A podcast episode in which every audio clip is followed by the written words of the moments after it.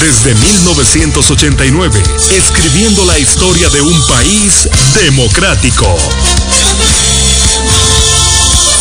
Escúchalo de lunes a viernes a las 2 de la tarde. Director Carlos Fernández.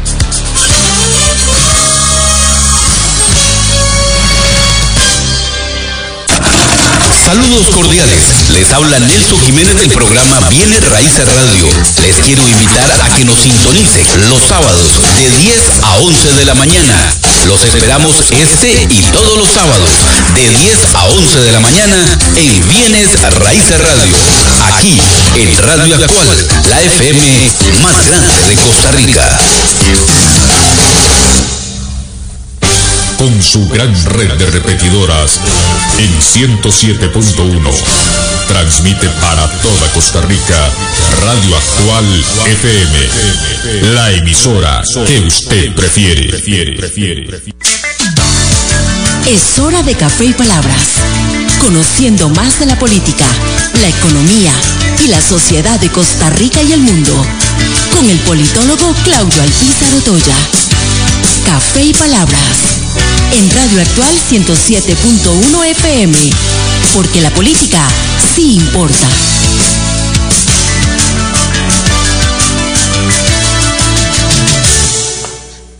Porque la política sí importa. ¿Qué tal, amigos? Les saluda Claudio El Pizarro Toya a través de Radio Actual 107.1 FM. FM, perdón, con la ilusión de siempre de estar acompañándolos a ustedes durante una hora de lunes a viernes. Eh, les recuerdo que este programa eh, con imagen, usted lo puede ver en el Facebook Live de la emisora, actual FM 107.1. Actual FM 107.1, puede ver imagen y disfrutar, por supuesto que el sonido, y también puede compartir con sus amigos el programa. Eh, además de eso, todos los días, a partir de las 2 de la tarde, una 2 de la tarde, lo subimos a eh, Spotify, donde usted podrá también disfrutarlo a la hora que guste.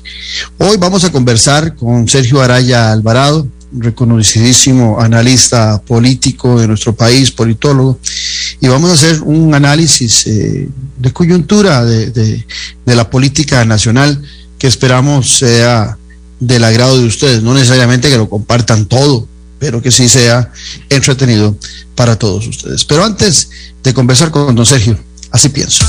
Así pienso, con Claudio Alpizar, en Radio Actual 107.1 FM.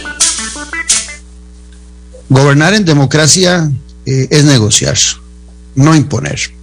Ciertamente, eh, en algunos espacios de la sociedad, la palabra negociar está prostituida o ha sido prostituida por algunos que han ejercido la política, pero la negociación sigue siendo parte de una democracia en donde se supone que la diversidad de criterios es permitida y sobre todo en el espacio del Parlamento, donde hay más representación de diferentes fuerzas políticas.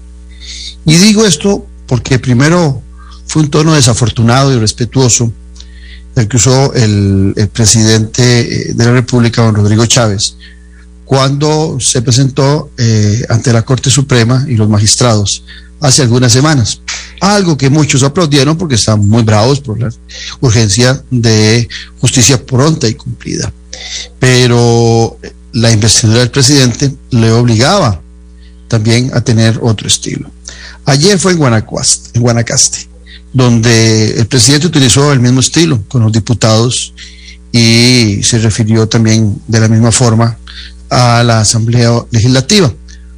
Eh, cuando hizo referencia a que estaban jugando chapitas, eh, muy popular el presidente en ese uso de sus vocabularios, pero se le olvida al presidente de la República que él requiere tener, a diferencia de la Corte Suprema de Justicia, eh, en el campo de la práctica política, tiene que tener una muy buena relación con el Parlamento.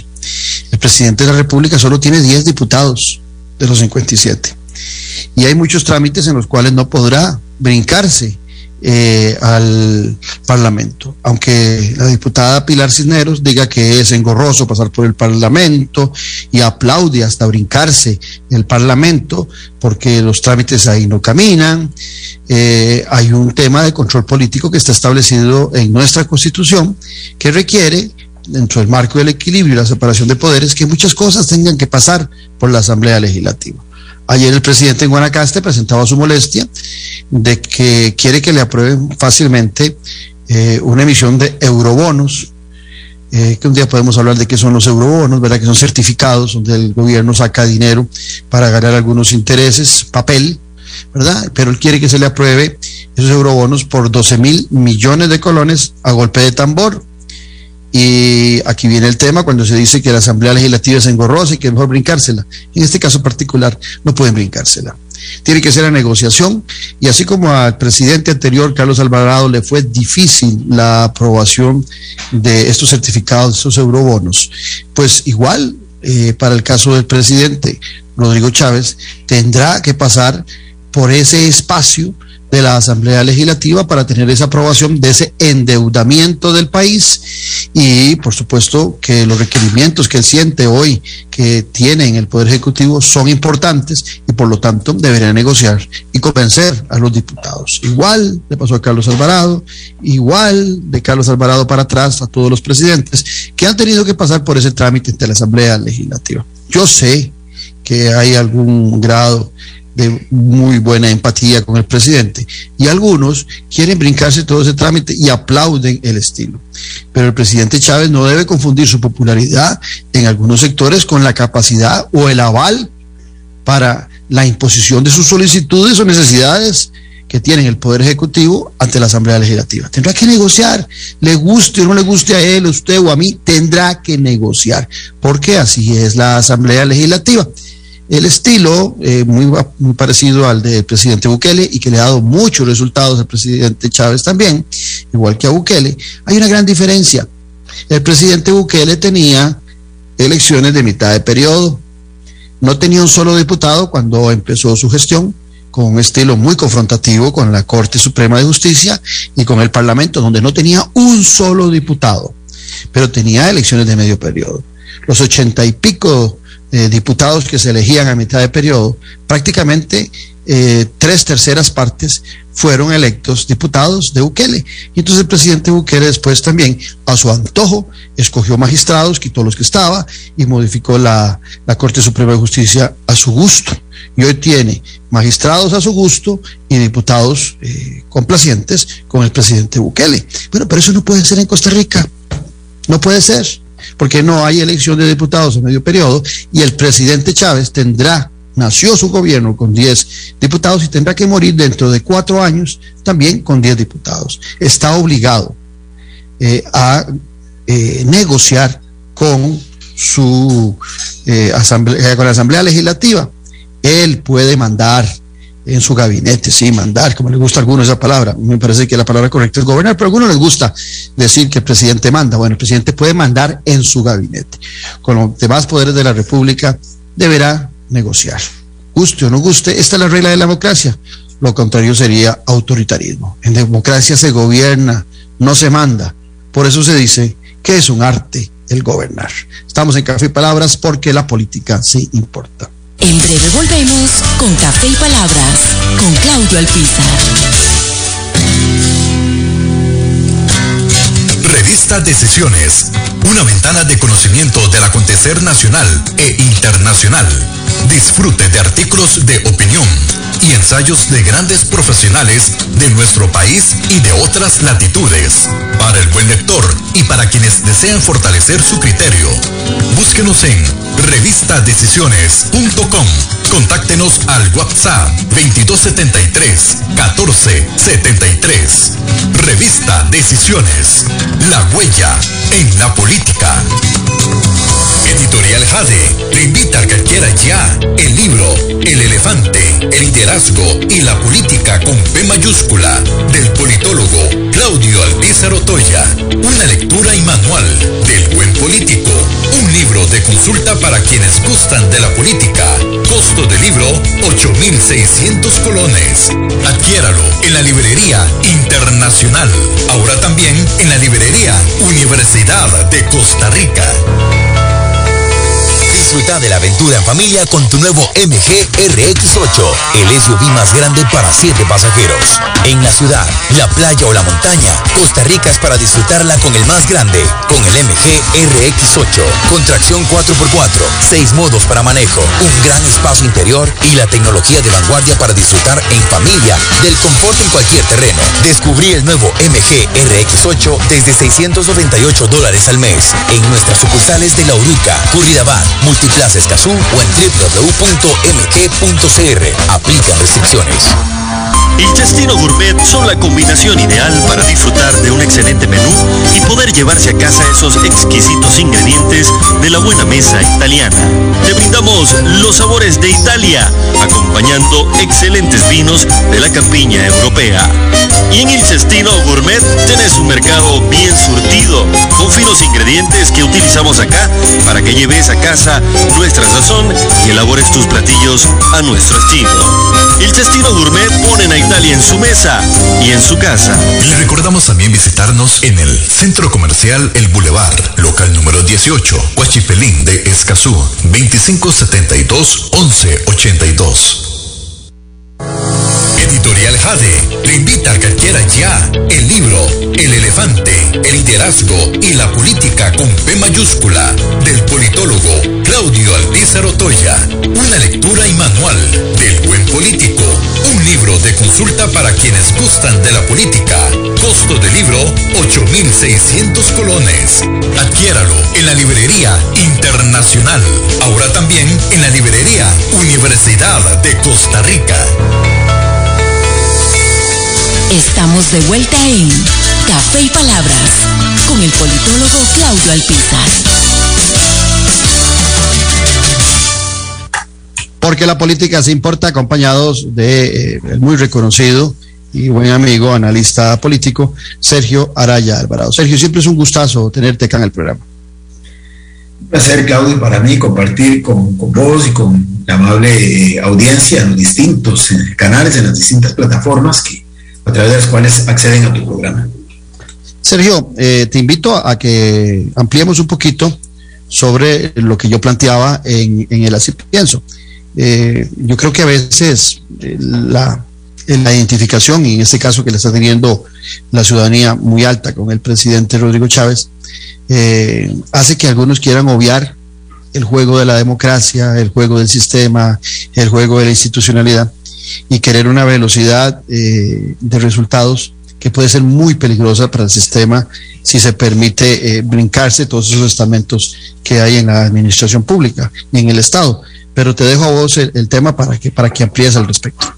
Sí, me, me, en, a propósito del comentario que hacías antes de iniciar esta, esta conversación, eh, con el paralelismo que estabas planteando, que alguna gente quisiera encontrar entre los gobiernos de Bukele y de Chávez, que dicho sea de paso, en ese último estudio de Cisgalo, comparado que hacen en varios países, son los que aparecen con los índices de aprobación más, más elevados. Eh, ciertamente hay realidades que no se pueden soslayar, que los diferencian ostensiblemente, ¿verdad? O sea, eh, como bien planteaste, al principio Bukele había ingresado sin fuerza legislativa, pero tenía la fortuna de que el sistema electoral y político de, de El Salvador tiene la elección de diputados, eh, digamos, una parte diferida de la elección presidencial. Entonces esto le daba, digamos, como tiempo, por decirlo así, uh -huh. al presidente Bukele para ir granjeándose el respaldo popular necesario para que en la elección legislativa inmediatamente posterior a la elección en la que él resultó electo presidente, se diera lo que finalmente se produjo. Bueno, inclusive a, a propios extraños sorprendió, ¿verdad? Se sabía que iba a ganar una buena cantidad de diputados y de diputadas, más no de la forma este, aplastante en que lo hizo, porque ahora lo calculábamos extra micrófono, creo que es como el 75-80% del total de integrantes de esa Cámara Legislativa que son afines al, al presidente.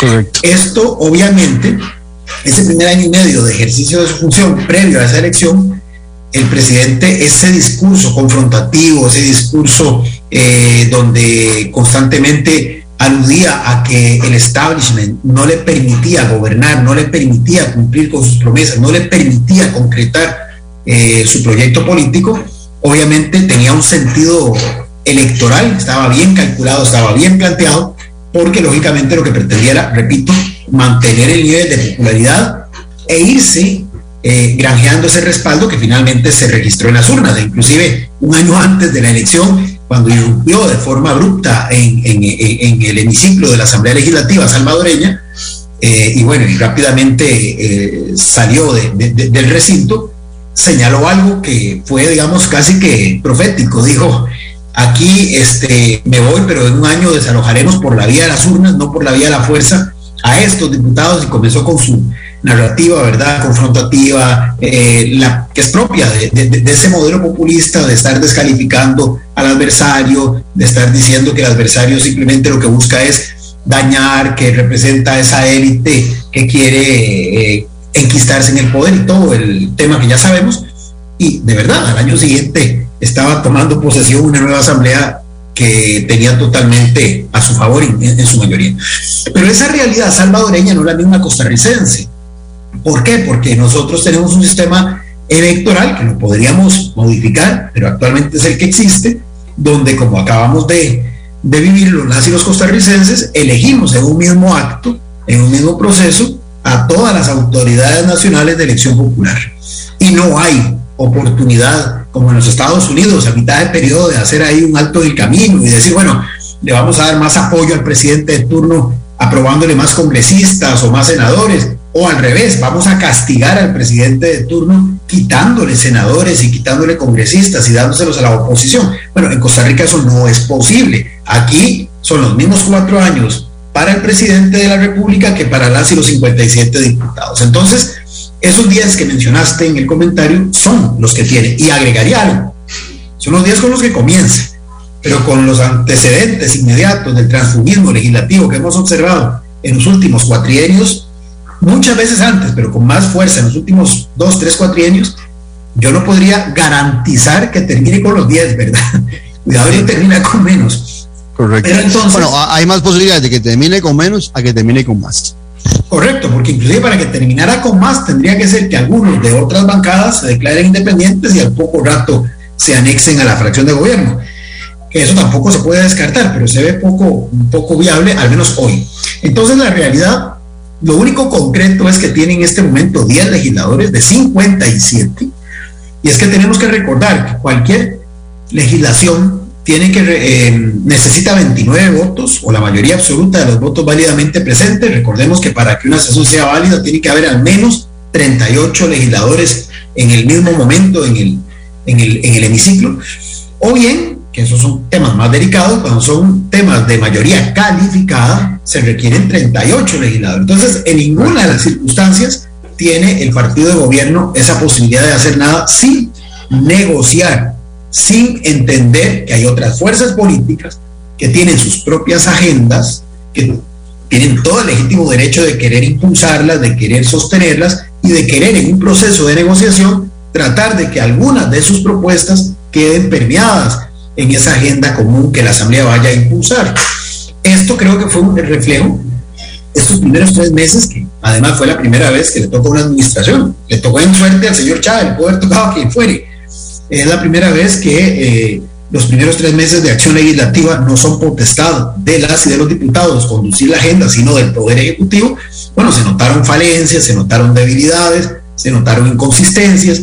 Prácticamente solo hay uno o dos proyectos eh, que además se presentaron ya un poco tardío en el tiempo, que son, digamos, eh, por decirlo así, gestados en esta administración. Uno de ellos es el tema de darle otra vez este, más eh, fuerza de conducción a las y a los ministros, eliminando algunos órganos desconcentrados y, básicamente, y el otro que es el que planteó el señor ministro de Obras Públicas para eh, reorganizar, dice él, reestructurar el Ministerio de Obras Públicas y Transportes. Pero salvo esos dos, los pocos proyectos que se discutieron, y ni qué decir los que se aprobaron, en realidad son heredados de administración, de la administración anterior o de las y de los diputados de las, del periodo anterior. Incluso, incluso este tema que le causó al señor presidente tanta preocupación y que lo hizo manifestar, lo que ya comentaste, en Nicoya, el tema de los eurobonos ni siquiera es algo propio, porque ese es un proyecto que dejó la administración Alvarado Quesada, que, vamos a ver, eso tampoco es incorrecto, no es impropio, y el gobierno, aunque cambie de partido, aunque cambie de figuras, se supone que conduce el Estado en una línea continua, ¿verdad? Es decir, para, por decir algo, en el caso de los eurobonos, eh, para los organismos internacionales a los que hay que amortizarles créditos o hay que pagarles ya principales, les da igual si el 8 de mayo hubo un cambio de gobierno o no, para ellos simplemente hay un compromiso adquirido por el Estado costarricense. Y sí o sí, el que esté dirigiendo el gobierno de turno le corresponde eh, asumir ese compromiso, honrarlo. Entonces, digamos que es interesante porque ahora este tema que el gobierno se apropió de él, porque entiendo eso, el ministro de Hacienda está consciente de que el, agua la tiene eh, en el cuello, como se dice popularmente. pero, pero hay algo interesante. Eh, si uno analiza las acciones económicas de este gobierno, no cambia en nada eh, a, la fecha con las acciones económicas que tomó el presidente Carlos Alvarado. O sea, las decisiones, el camino económico que lleva este gobierno desde Hacienda y desde el Banco Central es la misma. O sea, la política monetaria y la política hacendaria es la misma o, va en el mismo camino. Hay una gran diferencia, eso sí, entre el presidente Carlos Alvarado y el presidente eh, Rodrigo Chávez, que es que don Rodrigo Chávez es popular. Ante la opinión pública tiene una muy buena imagen, una gran cantidad, pero los préstamos que está pidiendo y que muchos de estos ciudadanos le decían no a Carlos Alvarado y que mucha gente no le gustaba, no me refiero a, sectores, me estoy refiriendo a la gente en su mayoría. Hoy le dicen que sí al presidente Chávez, pero es lo mismo. O sea, estos eurobonos son los mismos que pedía eh, Carlos Alvarado, los mismos que en algún momento reclamó también Rodrigo Chávez como ministro de Hacienda y que la gente no le gustaba para nada que le dieran un 5 y más bien aplaudían que la Asamblea Legislativa estuviera frenando esos créditos. Pero hoy la popularidad hace que la gente no profundice en el tema y entonces lo único que quieren es que se le apruebe porque es el presidente Chávez. Es que es interesante, Claudio, porque lo que estás planteando es cierto, son, por eso dije, es el mismo proyecto, es más, es el mismo proyecto de la administración anterior, porque además es algo que ya se había de, negociado previamente. Pero el tema no es ese, el tema es que hay un cambio por la narrativa y lo ha dicho perfectamente. Es decir, en este momento hay una luna de miel que tiene el presidente Chávez, inclusive los estudios de opinión así lo dicen, sin ningún tipo de, de tapujo, con inclusive más costarricenses que los que lo llevaron al, poder, ¿verdad? Los que se manifestaron a favor suyo en las urnas. Es más, evidentemente la gente que dice estar de acuerdo con, con la forma en que se ha venido manejando ahora. ¿Qué es lo que ha hecho en estos tres meses? Bueno, ya vimos que a nivel de la Asamblea Legislativa ha sido realmente poco, ¿verdad? Ha sido, digamos, eh, muy limitado.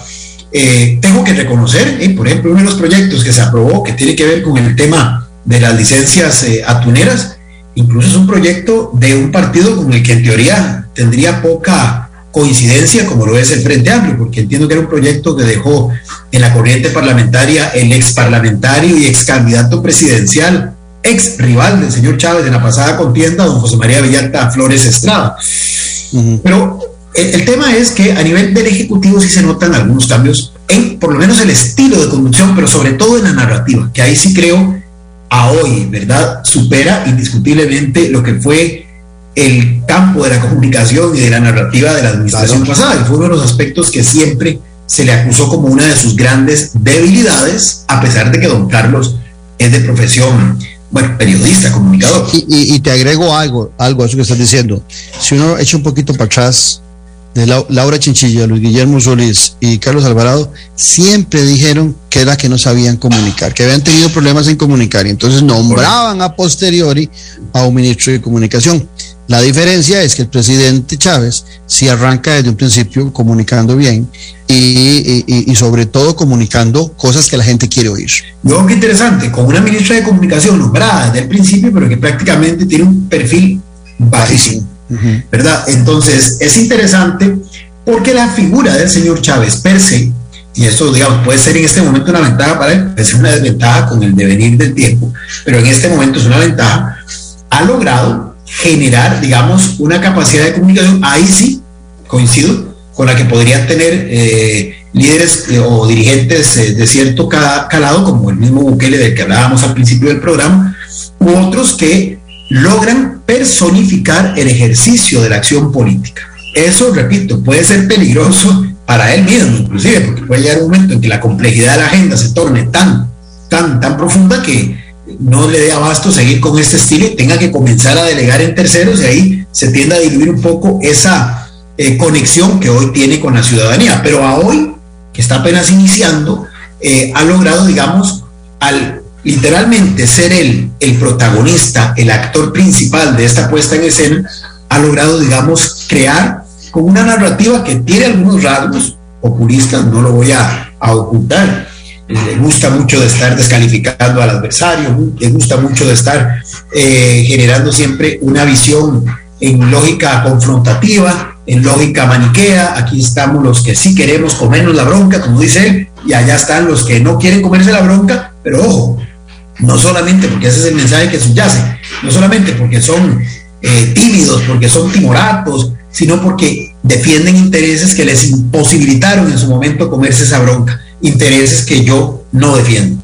Esa es un poco la lógica que hay detrás de esto y que un sector importante de la ciudadanía pues le ha comprado. Ahora, han sido tres meses apenas, eh, donde además, vamos a ver, lo más visible, lo más tangible, y eso es lo más sencillo a veces, es que se ha caracterizado especialmente desde el Ejecutivo por una acción de sistemática un sistemático desmantelamiento de cosas que venían preestablecidas. Me explico. Eh, las pruebas FARO. Eh, una cosa que puede ser irrelevante, pero que mediáticamente tuvo su efecto, eliminó eh, el convenio que había suscrito el gobierno anterior a través del ministro de Educación, Edgar Mora, con, Cuba en materia educativa. Estoy poniendo ejemplos, pero hay muchos. Eh, el tema de las vacunas y las mascarillas. Eh, bueno, lo más mediático, quitó la obligatoriedad de uso de la mascarilla. Lo de la eh, vacuna, desde el primer día, desde el primer día irse a buscar la, Biblia más grande que podía encontrar en el país, ¿verdad? Correcto, bueno, era enorme para, para mandarle un mensaje claro. a, la, a, la, gente religiosa. Eso voy a entrar ahorita, pero digamos, en esta cuestión del desmantelamiento, es muy conteste con ese discurso, ¿verdad? Ok, yo vengo a comerme la bronca, pero comerme la bronca, ¿qué es? Es a quitar todo lo que impide el desarrollo. Esa es la lógica, digamos, detrás de ese mensaje. Es como cuando vas a hacer una, una remodelación en una casa y lo más fácil es volarse las paredes de, de, lo que está, de la construcción que está. Digo, no es que sea fácil, igual hay que hacerlo con cuidado porque uno se vuelve una pared y la dañando la pared del vecino, pero digamos que entre deconstruir, entre romper, entre derribar y luego montar y construir, hay un mar de diferencia. Es decir, lo segundo es más difícil que lo primero. Entonces, en este momento está en la fase, en el marco de la luna de miel que tiene con la ciudadanía, de lo que yo llamo ese desmantelamiento. Es decir, está quitando cosas. Y todos los días, bueno, lo más reciente, el famoso tema del tren eléctrico, que en su momento había generado gran polémica sobre si era o no conveniente ese tren eléctrico en cuestión en particular que también se volvió muy impopular en el gobierno de Carlos Alvarado. El tema actual, Entonces, eso es un tema interesante. Ha ido desmantelando cosas que efectivamente a ojo de la ciudadanía eran impopulares o generaban cuestionamientos importantes. Entonces, eh, en esa lógica es que viene el tema de la reestructuración del MOP, solo que ahí sí ya es un poquito más de cuidado, porque ya no solamente romper la pared, sino ver qué se va a poner en su lugar. Por eso está en la corriente parlamentaria y no es un asunto de resorte eminentemente del Ejecutivo.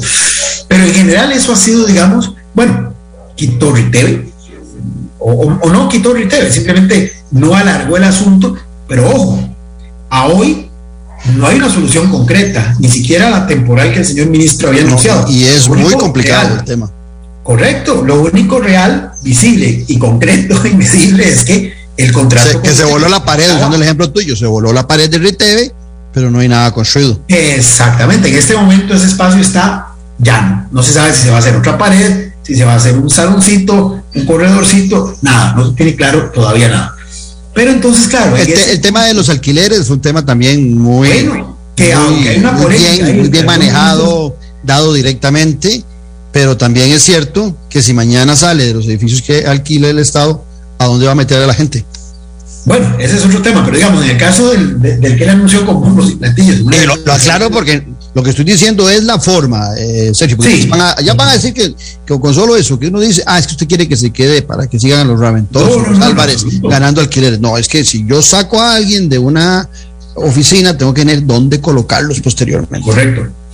Pero, pero todos estos son ejemplos de esa acción, digamos, que es lo que ha caracterizado más allá de la narrativa, más allá de su verbo fuerte, contundente, la gestión. Digamos, si uno resume en qué ha consistido la gestión en estos casi ya tres meses de, de, gobierno, ha sido en lo que, repito, yo llamo operación desmantelar. O sea, ha desmantelado, ha quitado, ha eliminado.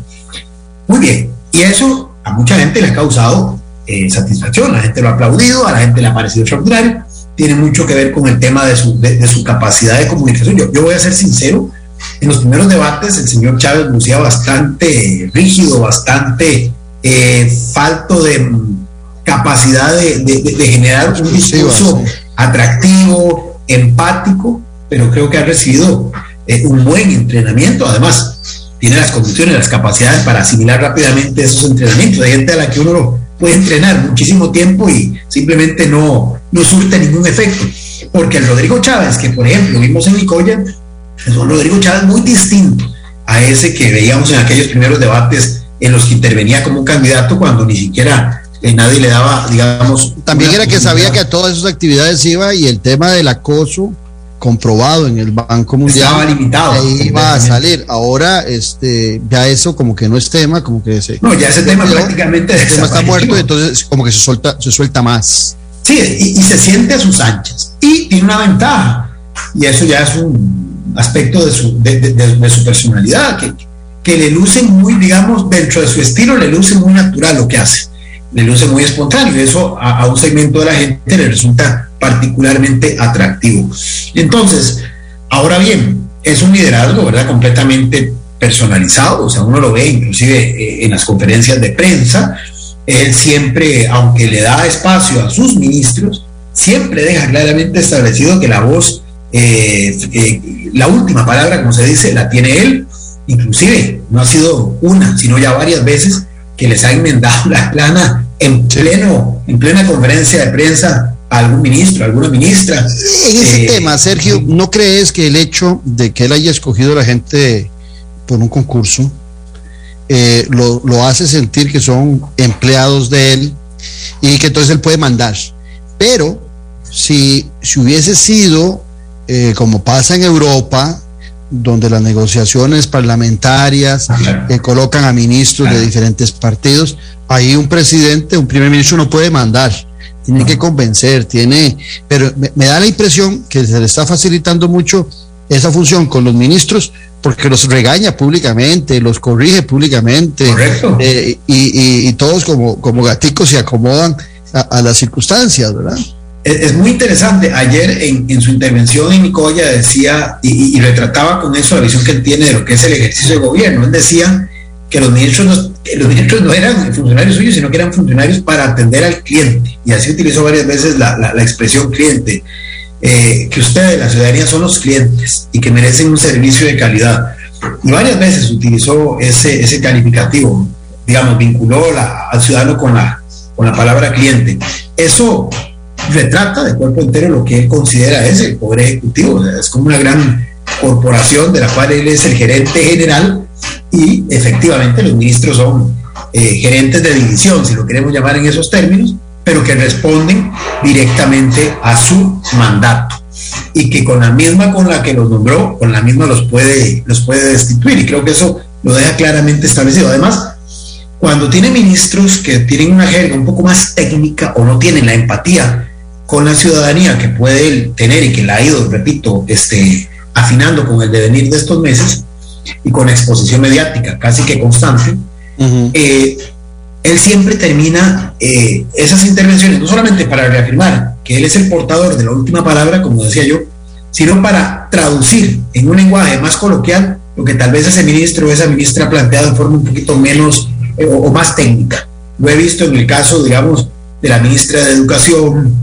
del ministro de Economía, del presidente del COFER, por ejemplo, en algún momento, o del mismo ministro de Obras Públicas, aunque este último ya va como entendiendo la lógica, ya va adquiriendo su propia... Ah, él, le ha copiado mucho el estilo al presidente. Eh, que es el que más se asemeja. Ahora, tiene, tiene un defecto y quiero dejarlo, eh, porque ese día quiero comentar eso. Es demasiado yoísta. Él dice, yo di dinero, yo hice tal cosa, y ese yo lo usa para sustituir al Ministerio de Obras Públicas y Transportes. Él no da dinero, él no consigue dinero, es el Estado el que facilita el dinero, pero tiene un discurso muy yoísta, como yo hago, yo digo, yo ordeno, yo doy plata, y, ese estilo eh, eh, es muy particular. Es muy particular, pero, pero es interesante. concuerdo contigo de que eso es completamente falado, ¿verdad? Porque obviamente los dineros no son de ellos, sino que son de la. Es más, finalmente son de nosotros que los aportamos a través de los tributos, de los impuestos. sí, lo correcto sería, lo correcto es decir, nosotros estamos dando plata que se desperdicia, nosotros estamos dando plata en puentes que, que son mal utilizados. Pero él dice, yo doy plata, yo hice, yo hago. Correcto. Pero, ministro, ¿verdad? El ministro de Transportes. Sí, claro, pero, pero esto de alguna forma va en línea con ese posicionamiento que, que han querido eh, vender y que el propio presidente es el que lo ha encarnado. Yo digo que el presidente entendió muy bien algunos estudios de opinión que se dieron mucho antes del proceso electoral, pero que se dieron a mediados del año 2021, donde la gente se le preguntaba, justamente de cara a esa elección que se avecinaba, cuál era el perfil ideal de presidente que esperaban. Y un grueso importante de los entrevistados en esos estudios que señalaban que lo que requerían era un liderazgo fuerte, y con experiencia, pero no, por experiencia no es sinónimo de más de los mismos, sino algo diferente, pero con experiencia, o sea, que tuviera conocimiento, era lo que querían transmitir. Claro, en parte era un cuestionamiento al presidente de turno, que más bien le estaban indicando como eh, debilidad su inexperiencia en el ejercicio de cargos públicos. Pero en el tema del liderazgo fuerte, en algún momento generó preocupación de si esto era sinónimo de que la gente estaba buscando un líder de corte autoritario, despótico.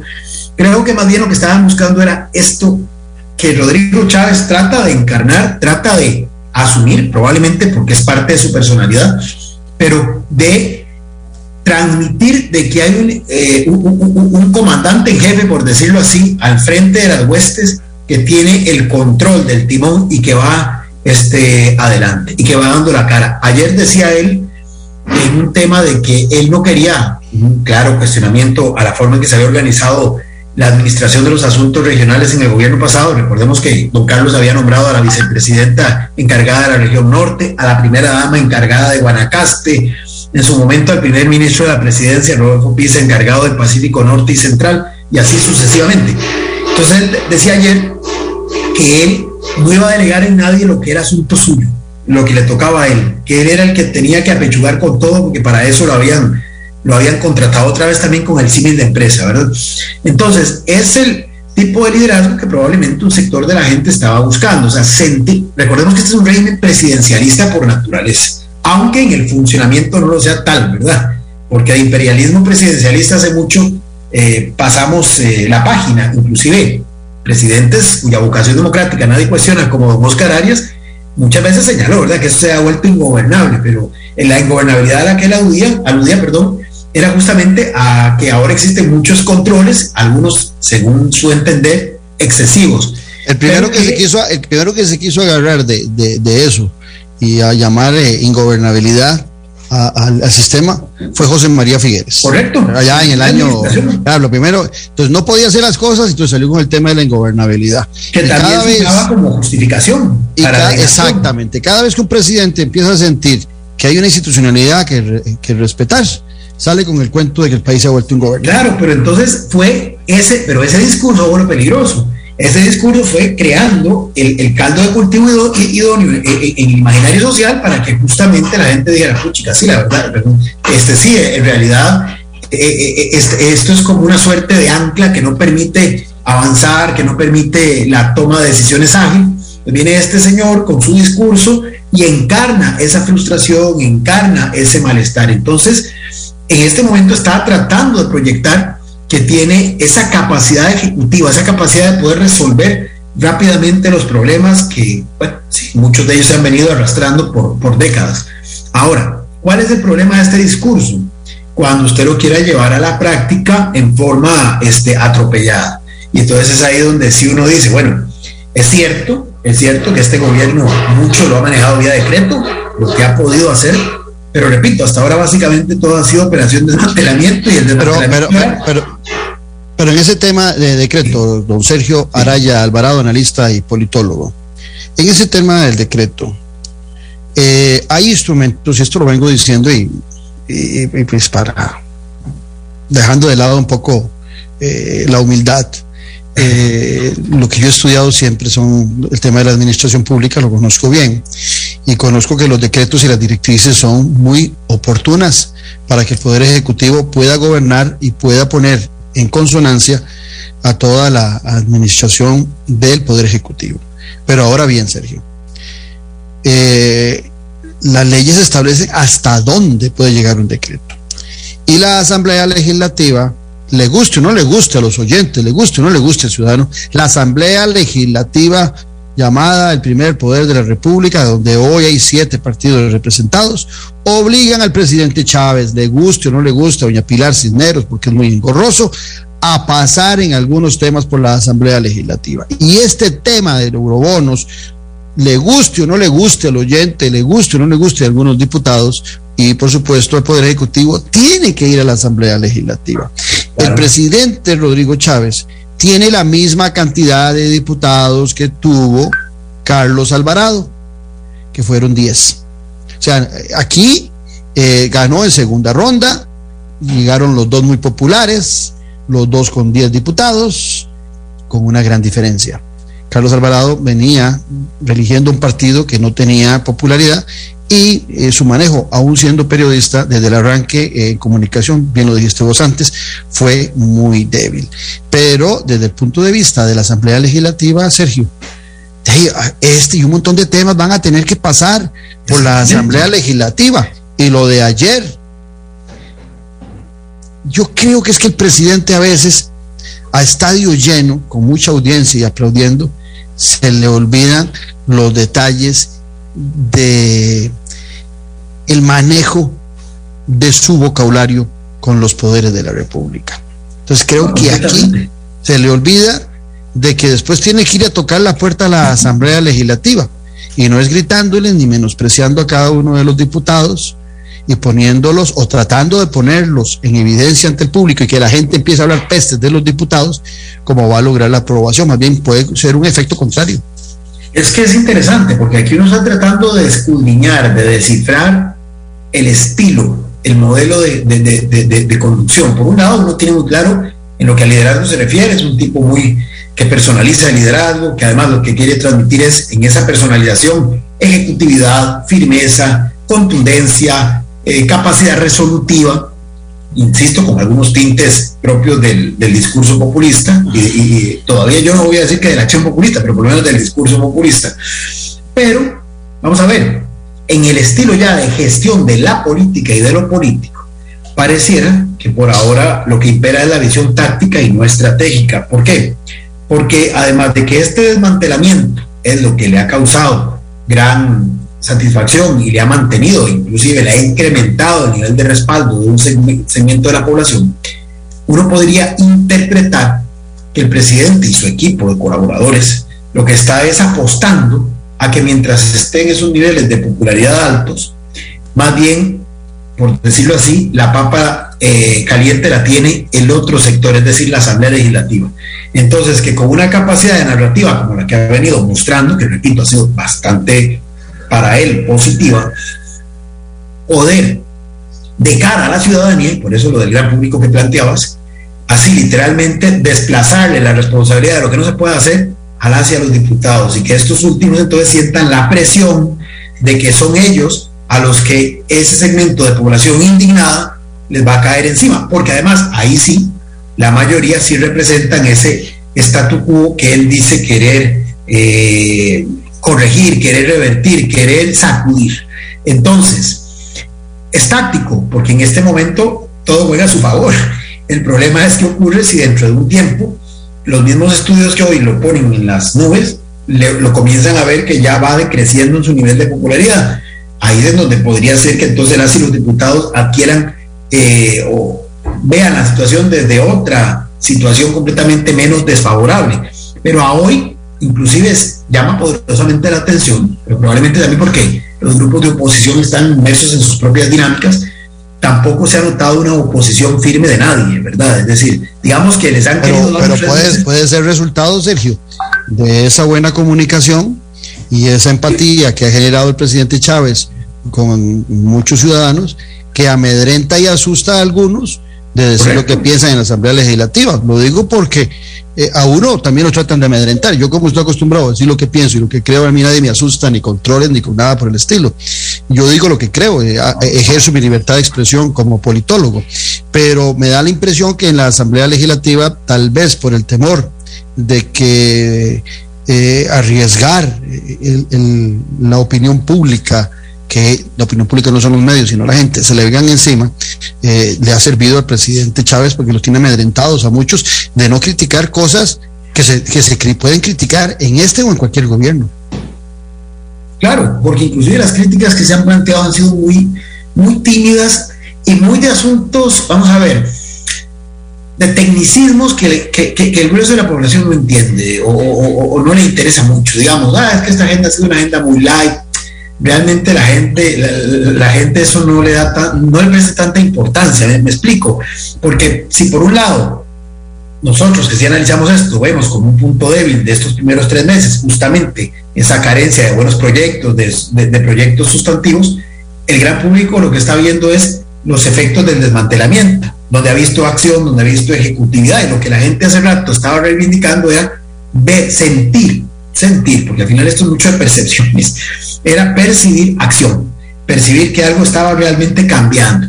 repito, para mucha gente que a Riteve le dijera ya no más, le movió, porque había mucha gente que esa es una cuestión que a veces la clase política tradicional no, no logra entender, no logra escuchar. Había mucha gente que sí, más allá de las bondades que Riteve podría tener desde el punto de vista técnico, de lo mucho que le pudo haber favorecido a la, a la, a la flota vehicular costarricense y demás, pero había mucha gente que vivía en carne propia lo que significaba tener que ir dos, tres, cuatro veces, pagar dos, tres veces el mismo monto cuando la gente con un nivel adquisitivo muy limitado, y ni qué decir de los del transporte público que tienen que ir dos veces, o en fin, gente que tiene su carrito como parte de su herramienta de trabajo, tienen que estar desembolsando la plata para estar. Entonces, con esto lo que quiero decir, no estoy a favor de que lo haya quitado, ni, eh, perdón, de que no lo haya renovado, no. Lo que estoy diciendo es que era un tema que en sí mismo generaba un nivel de popularidad en ese segmento de la población que se sentía incómodo con esto.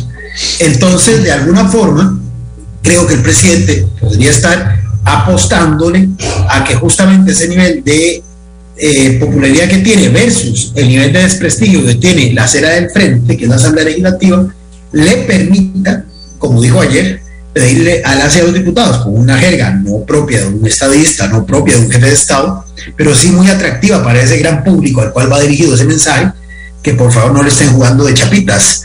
Entonces, eh, ¿que es ofensivo? Sí, es ofensivo. ¿Que es irrespetuoso de un titular de un Supremo Poder a los titulares de otro Supremo Poder? Correcto pero al gran público eso le gusta. O como cuando Interesante, porque el mismo lenguaje que usa con la Corte Suprema de Justicia es diferente desde la perspectiva de que en la Corte Suprema de Justicia no ocupa ningún favor.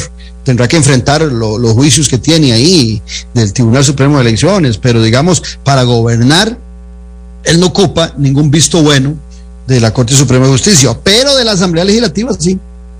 Claro, pero por eso digo, me parece que en este momento es táctico, no estratégico, está apostando a lo inmediato a esa popularidad, a ver cómo logra más bien capitalizar además otro tema, que es que de la oposición, no toda la oposición está tan recalcitrantemente opuesta a él. Me parece que hay un fenómeno muy interesante a discutir. Primero, no quedó nadie del partido saliente en la Asamblea Legislativa, entonces de alguna forma... Nadie defiende a los dos gobiernos anteriores. De los dos gobiernos anteriores, entonces creo que de alguna forma son como 57, aún considerando el partido de gobierno, con un escenario completamente de borrón y cuenta nueva. Entonces, las críticas eran para el que ni siquiera está presente, y eso lo vimos los días que se discutió por constitución, el discurso que emitió el señor Alvarado eh, eh, el pasado primero de mayo. Eh, todos, al unísono, estaban completamente en la línea de cuestionar la administración anterior. Pero creo que todavía no hay una claridad de los roles de los que hoy están en oposición, y podría decir que del partido de gobierno tampoco, pero en, salvo doña Pilar, que constantemente reivindica que todo lo eh, tiene que decidir el señor presidente, eh, pero tampoco es que usted ha visto, bueno, doña Gloria Navas haya haciendo algún cuestionamiento, no, doña Gloria es de Nueva República, pero del partido de, Progreso Socialdemocrático, la, la, única es doña Pilar Decime, decime un nombre que te, que te, venga a la mente de alguno de esos 10 diputados que no sea Pilar.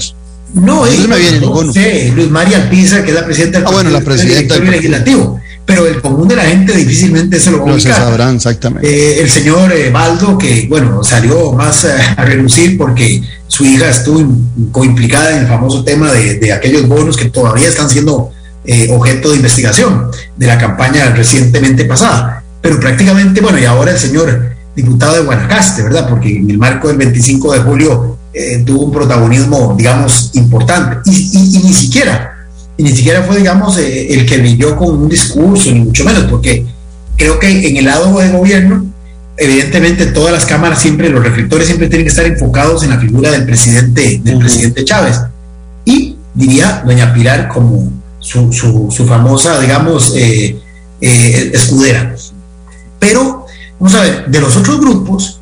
Pero, pero ahí, Sergio, te quiero interrumpir por lo siguiente. Sí. Cuando yo oigo a la diputada Pilar Cisneros eh, hablando de, del Estado, y recuerdo la entrevista que tuve noche sin tregua con el presidente Rodrigo Chávez, eh, ambos desconocían cómo está estructurado el Estado y cómo funciona el Estado y la administración pública.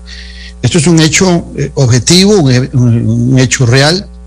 El presidente en aquel momento no sabía eh, cuántos ministros eran, no sabía cómo funcionaban las juntas directivas y Pilar Cisneros andaba por ahí. Han estado aprendiendo en esa curva de aprendizaje que no debería ser propia de uno, debería llegar al gobierno conociendo los instrumentos para gobernar. Vos no pretendés que el entrenador de, tu equipo Liga Deportiva La Juelense o el mío de esa prisa llegue a aprender con el equipo de uno, no pretende que llegue aprendido en algunos temas. Ciertamente tienen las fortalezas, una en la comunicación y él en la economía, pero digamos no conocían el, entramado institucional. Esa, esa, curva de aprendizaje parece que eh, la llevan eh, rápido y parece que también que en algunos casos es lo que hace confrontarse con, en este caso, con los poderes de la República. Hay problemas heredados, ciertamente, pero tampoco un gobernante puede llamar la atención sobre los problemas heredados porque si uno propone el nombre para gobernar el país, tiene que saber qué problemas hay, tiene que llegar con soluciones. Pero hay un tema, por ejemplo, solo a nivel de ejemplo, que el presidente fue muy crítico, que fue el tema de los costos de la gasolina, que le pasó factura a, Liberación, que fue el que junto con la unidad allá en los gobiernos de José María y de, y de Miguel Ángel Rodríguez establecieron los impuestos. Habló pésimo de los impuestos y el encarecimiento de los impuestos, pero al momento no hemos visto un solo proyecto en la Asamblea Legislativa donde el presidente tuvo la, la iniciativa en estos meses donde se intentara bajar el costo de la gasolina. Pero eso poco le, le, está importando a la gente porque el presidente sí ha continuado en una línea discursiva que tuvo en la primera y en la segunda ronda, que fue contra el tema de corrupción. Entonces, la mayoría de la gente hoy levanta la bandera de que el presidente está luchando contra la corrupción, aunque su vida en el tema de seguridad, en el tema económico, en el tema de la canasta básica, en el tema de la inflación, en el tema de la gasolina, sigue igual. Eh, eh, ahí ese tema no está eh, todavía resonando en la gente es que hay una lógica que es muy, por eso también del discurso populista, ¿verdad? De, sobresimplificar las cosas en esos términos maniqueos y de carácter confrontativo y descalificante, donde prácticamente se pone, en este caso, la corrupción, y por supuesto la corrupción no es en el vacío, ¿verdad? No se genera en el vacío, la corrupción genera a alguien, y ese alguien son los adversarios, son los opuestos. Yo no quiero utilizar esta categoría, pero la voy a plantear solo para efectos ilustrativos, el enemigo. ¿Verdad? Entonces, que esa corrupción es la base de todos los demás males. O sea, ¿por qué? Eh, voy a poner un ejemplo. ¿Por qué el arroz, que es un producto de necesidad básica de todas y de todos los costarricenses, con muy poquísimas excepciones, está caro? Porque hay un oligopolio. Oligopolio que es corrupción. Tal vez no desde el punto de vista de la legalidad, pero sí desde el punto de vista de la ética, de la parte moral. Eh, ¿Por qué hay un problema, digamos, con las carreteras que están tan malas y que hace que mi carrito se deteriore cuando transita por ellas, por corrupción. Bueno, y ahí están todos los ejemplos que están siendo en este momento investigados en el estrado judicial para probar esa tesis, o para legitimar, perdón, esa tesis. En educación pasó, donde brincó la, la ministra anterior, eh, porque dijo que estaban jugando con, con, su honorabilidad, ¿verdad? Correcto. Bueno, entonces, si, si se da uno cuenta, por eso digo, la narrativa está muy bien construida, hay una lógica de hilvanar todo y de colocar en ese tema los males de todo. Ahora, ¿cuál es el problema? Perfecto, partamos de que eso fuera cierto, de que todo es corrupción, todo es corrupción. Ok, corrijo la corrupción, que realmente eso es un eufemismo, usted no va a corregir eso, como no puede jamás eliminar la, pobreza eh, per se, pero digamos que en un escenario ideal, en Jauja, logramos eliminar la corrupción. Ok, ahora sí, uno supondría, siguiendo esa misma lógica, que eliminada, eh, eh, eh, eliminado el perro, eliminada la rabia, ¿verdad? Que eliminada la corrupción, el arroz va a estar bajísimo en precio, las carreteras van a ser remodeladas y este, mantenidas de una forma extraordinariamente eficiente y eficaz, o sea que todo va a ser un paraíso. Pero resulta que eso no es así, porque la complejidad de los problemas, primero, no es unicausal, no es monocausal y segundo, tiene una serie de variables, donde sí, efectivamente, tampoco para que nadie cuestione, la variable de corrupción sí juega un rol importante, inclusive hay organismos internacionales que han cuantificado lo que representa en términos de pérdida económica eh, en la presencia de actos de corrupción en la gestión de lo público. No estoy diciendo que no sea un problema, aclaro, eso para dejar claramente definido, pero tampoco es el único problema responsable de todos los demás. Entonces, en este momento, abrazarse a eso le está siendo muy útil porque le mantiene un nivel de popularidad alto. Lo que quería decir es que por el otro lado, con el, hace un rato mencionaste lo de la Biblia, con el tema de su discurso más religioso, va también desmantelando todo lo que fue un modelo que especialmente en el último gobierno se fue permeando con gran fuerza eh, eh, a lo largo de esa administración, que hacía que un segmento de la población se sintiera marginado, se sintiera excluido, se sintiera incluso perseguido como sin razón, pero sí, otra vez son percepciones, así era como un segmento de la población lo sentía, y entonces con ese tipo de discurso, con ese tipo de gesto simbólico, por decirlo en el buen sentido también, se mete en la bolsa, por ejemplo, a un grupo como el de Nueva República. Usted ve que la, eh, Fabricio Alvarado, que es la cara visible, ahí sí, doña Gloria Navas es la única que ha salido un poquito del orden, pero porque cuestionó desde el punto de vista de su expertise técnica el otro proyecto que sí era de generación de, del, gobierno, que es el de los testigos de la corona, ¿verdad? Para plantear en términos muy simples, eh, con inclusive algún reconocimiento a quien acusare o denunciare actos de corrupción. Bueno, doña Gloria Navas, desde su punto de vista, plantea lo inconveniente de eso, o como lo dijeron algunos otros magistrados, que mucho de eso ya está establecido en el marco existe, en el Código Penal existente y en otros eh, ordenamientos jurídicos relacionados con la materia. Pero más allá de esa, digamos, eh, separación, uno ve a Nueva República bastante conforme con todo lo que se ha venido haciendo. Eh, Fabricio Alvarado hace poco decía que le parecía extraordinario que por fin habían quitado, y así lo dijo él, nada más entre comillas, el tren de, doña Claudia. Entonces, ahí uno va viendo cómo también con cierto proceder ha bajado resistencias de algunos sectores. Podríamos decir que se ha comido la bronca de generar resistencia de algunos sectores, pero que posiblemente ha calculado que son unas minorías en este momento y que no le afectan, como así lo demuestran los estudios de opinión, el nivel de aceptación que ha tenido hasta hoy. Exacto. Hey Sergio, se nos fue el, programa buenísimo, eh, tu análisis excelente. Eh, muchas gracias a, la gran cantidad de gente que nos escucha y nos oye y que nos siguieron en redes, eh, pero especialmente a vos por haber estado con nosotros. Y a ustedes, mañana los esperamos al ser las 9 aquí en Café y Palabras, donde la política sí importa. Esto fue Café y Palabras, porque la política sí importa, con el politólogo Claudio Alpizar Otoya. Escuche Café y Palabras de lunes a viernes a las 9 de la mañana por actual 107.1 FM. Café y Palabras.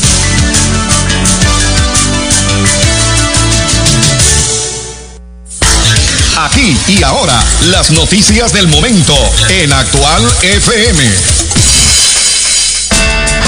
¿Sabías que puedes capacitarte con el INA sin salir de tu trabajo?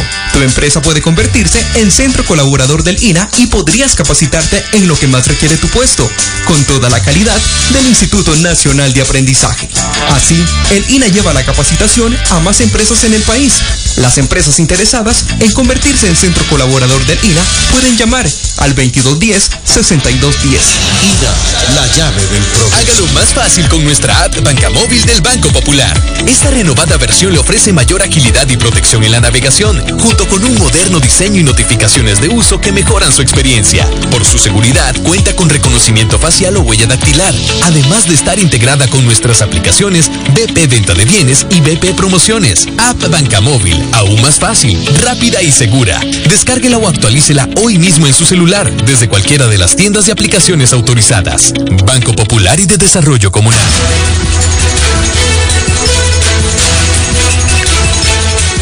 Gracias, el Consejo de Salud Ocupacional,